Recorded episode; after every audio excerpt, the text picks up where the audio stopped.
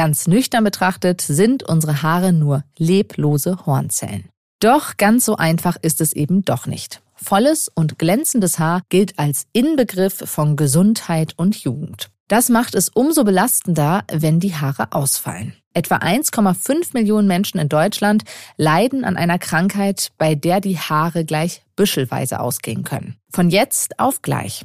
Kreisrunder Haarausfall heißt sie. Und genau darum geht es in dieser Folge. Außerdem möchte ich wissen, stillt es wirklich die Schmerzen, wenn wir eine aufgeschnittene Zwiebelhälfte auf einen Wespenstich drücken? Mein Name ist Sonja Gillard und ich freue mich, dass ihr heute dabei seid. Aha. Zehn Minuten Alltagswissen. Ein Podcast von Welt. Ganz plötzlich fallen an einzelnen Stellen auf dem Kopf oder im Bart die Haare aus. Manchmal bleibt es dann dabei, in anderen Fällen weiten sich die kahlen Stellen aus. Die Krankheit Alopecia areata, so wird kreisrunder Haarausfall von Experten genannt, ist für die Betroffenen auch aufgrund dieser Ungewissheit eine große Belastung. Was man über die Erkrankung weiß und welche Behandlungsmöglichkeiten es mittlerweile gibt, das erklärt die Dermatologin Nathalie Garcia Bartels. Sie hat sich auf kreisrunden Haarausfall spezialisiert und war mehrere Jahre Oberärztin an der Hautklinik der Charité. Hallo, Frau Garcia Bartels. Hallo. Wir wollen über kreisrunden Haarausfall sprechen. Als ich mich ähm, schlau gemacht habe, worum handelt es sich eigentlich bei kreisrundem Haarausfall? Ich wollte schon mal wissen, was kann diese Erkrankung auslösen? Da bin ich auf den Begriff gestoßen, es handelt sich um eine multifaktorielle Erkrankung. Was genau bedeutet das in diesem Fall? Das bedeutet, dass verschiedene Mechanismen zum äh, Ausbruch der Erkrankung führen. Das heißt, äh, verschiedene Trigger und äh, verschiedene Gründe gibt es, warum man Kreisrundenhausfall bekommt. Was sind das für Gründe? Ein Grund, und das ist der wesentliche, ist, dass wir inzwischen wissen, dass diese Erkrankung genetisch vererbt wird. Das heißt, ähm, die Ursachen liegen in uns, in unseren Genen. Und äh, es ist theoretisch möglich, dass auch in Ihnen oder in mir dieses Gen schlummert. Und äh, dann kommt es zu den verschiedenen Faktoren, den sogenannten Triggern, wie wir es nennen, warum dann dieses Gen zu einem gewissen Zeitpunkt angeschaltet wird und die Erkrankung quasi sichtbar und zum Ausbruch kommt. Und äh, diese Trigger, äh, die das Gen quasi anschalten. Ähm, die vermuten wir im Moment nur. Wir wissen es nicht ganz sicher, wie viele es sind, aber man weiß, dass bestimmte extreme Belastungssituationen, extremer Stress, der äh, zum Beispiel auftritt, wenn man einen nahen Angehörigen verliert, ähm, dazu führen können. Man vermutet aber auch, dass äh, Infekte äh, das Krankheitsgeschehen triggern können und womöglich gibt es auch noch andere Ursachen, die wir zurzeit nicht kennen. Mhm. Also es ist nicht eine Krankheit, die rein durch psychische Faktoren vermutlich ausgelöst wird, sondern auch, wenn der Körper mit anderen Krankheiten beschäftigt ist. Richtig. Also das ähm, sehen wir eben durch unsere Beobachtungen, dass es da durchaus Zusammenhänge gibt. Aber wir haben noch nicht äh, identifizieren können, welche Krankheit das ist, ob das virale Infektionen sind, also Virusinfektionen wie die Grippe beispielsweise, oder ob das immer wiederkehrende bakterielle Infektionen sind, wie Mandelentzündungen beispielsweise, die durch ein Antibiotikum behandelbar sind oder auch ob es andere Autoimmunerkrankungen sind, ähm, wie Schilddrüsenerkrankungen, die das äh, triggern können. Denn wir sehen den Kreisrundenhaarausfall auch selbst als Autoimmunerkrankung an. Mhm, das heißt, das Abwehrsystem des Körpers richtet sich gegen körpereigene Zellen? Ja, das ist also sehr, sehr interessant, was man inzwischen auch durch äh, die wissenschaftliche Forschung herausgefunden hat, ist, dass normalerweise unser Körper also unser Immunsystem, die Haare in der Haut, auch damit in der Kopfhaut oder in anderen Regionen,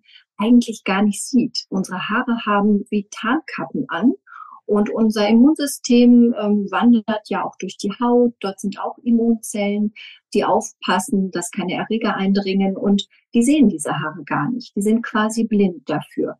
Und ähm, durch äh, die, das Anschalten dieses kreisrunden Haushaltsgens, wir nennen es auch Alopecia areata, ähm, sieht plötzlich unser Immunsystem die Haare, weil die ihre sogenannte ja, Tarnkappe fallen gelassen haben und denkt plötzlich, da sind überall Eindringlinge, die es vorher nie gesehen hat und attackiert diese Haare mit einer Abwehrreaktion, mit einer sogenannten Entzündungsreaktion. Jetzt ist es ja wirklich beängstigend, wenn man plötzlich merkt, einem fallen Haare in ja teils auch wirklich sehr großem Ausmaß aus und zugleich weiß man so wenig über die Auslöser.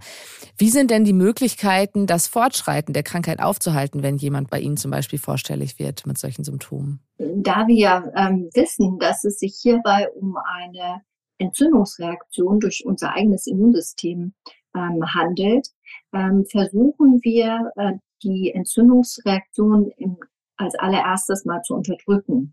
Und äh, je nach Ausmaß des Haarausfalls kommen dort örtliche Tinkturen, Lotions oder Cremes zum Einsatz, in denen beispielsweise Cortison enthalten ist, also ein antientzündliches Hormon. Und äh, damit versuchen wir mit einer täglichen und auch längerfristigen Anwendung auf die Haut das Immunsystem der Haut quasi zur Ruhe zu bringen, die Entzündung zurückzudrängen. Ähm, es gibt auch die Möglichkeit, das Cortison in die Kopfhaut sehr oberflächlich zu injizieren mit ganz kleinen Tröpfchen, mit einer Spritze quasi, dort ein Depot zu setzen von Cortison in Lösung. Und äh, je nach Ausmaß äh, der Erkrankung gibt es dann auch noch weitere Möglichkeiten, Seit kurzem gibt es sogar bei sehr stark betroffenen, sehr ausgeprägten betroffenen Patienten, bei denen die örtliche Behandlung beispielsweise nicht äh, wirkt und auch andere experimentelle Therapien beispielsweise durchgeführt wurden, die nicht helfen, äh, gibt es sogar ein Medikament inzwischen, was man nehmen kann beim Kreiswundausfall. Für die Betroffenen ist die Situation ja auch psychisch sehr belastend. Unser Haar hat ja auch viel mit unserer Identität zu tun, wie wir gesehen werden von außen.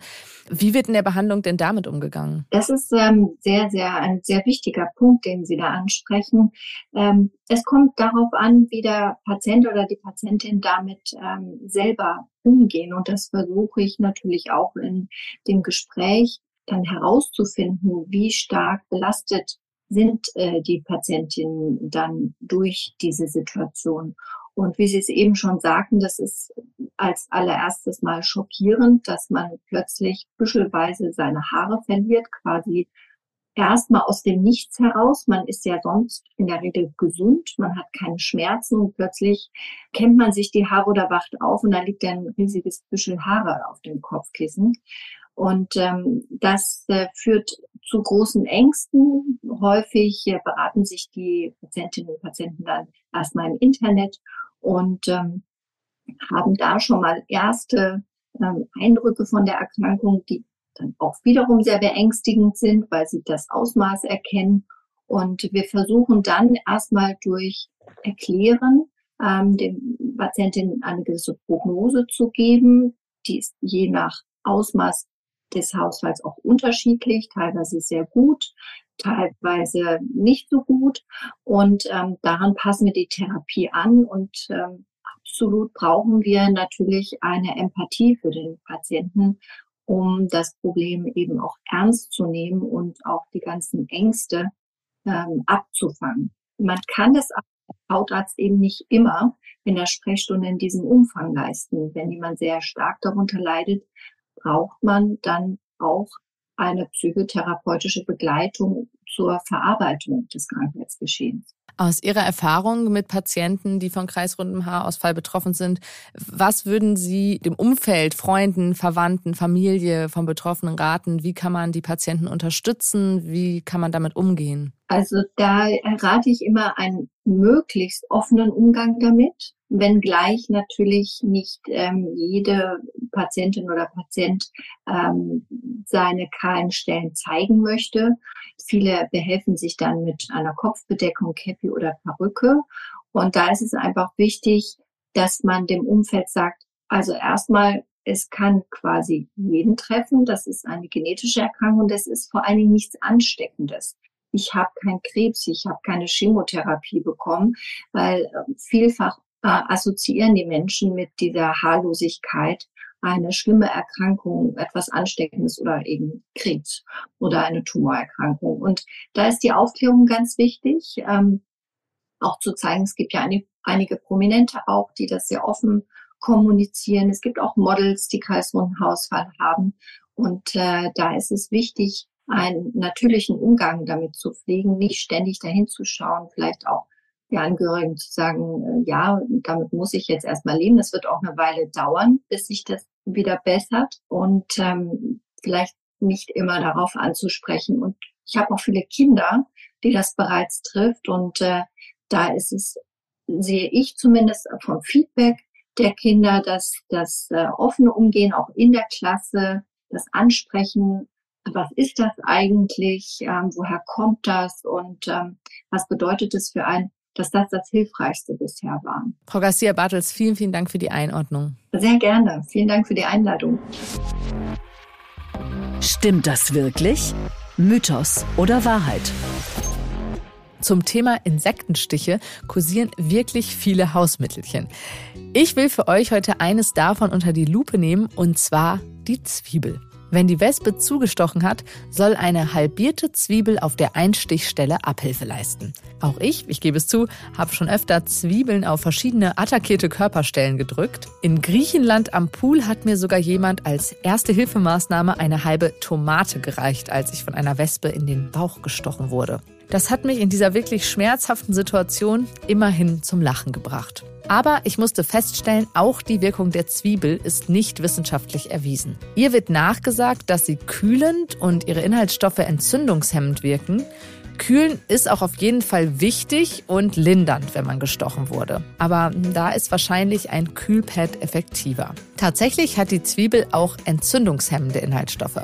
Allerdings ist umstritten, ob diese Inhaltsstoffe durch Aufdrücken auf die Einstichstelle ausreichend hoch dosiert sind. Was man definitiv nicht machen sollte, ist Spucke mit dem Finger auf einem Stich verreiben. Denn dabei können auch noch Bakterien in die kleine Wunde gelangen. Und auch der Versuch, das Wespengift aus der Einstichstelle mit dem Mund herauszusaugen, wird nicht empfohlen. Falls ihr noch weitere Hausmittelchen gegen Insektenstiche habt, die wir prüfen sollen oder andere Themen, die euch interessieren, schreibt uns sehr gerne eine E-Mail an wissen.welt.de. Und wenn ihr uns eine große Freude machen wollt, dann lasst uns doch einfach eine gute Bewertung und einen guten Kommentar auf den Podcast-Plattformen da. Mein Name ist Sonja Gillard. Bis zum nächsten Mal.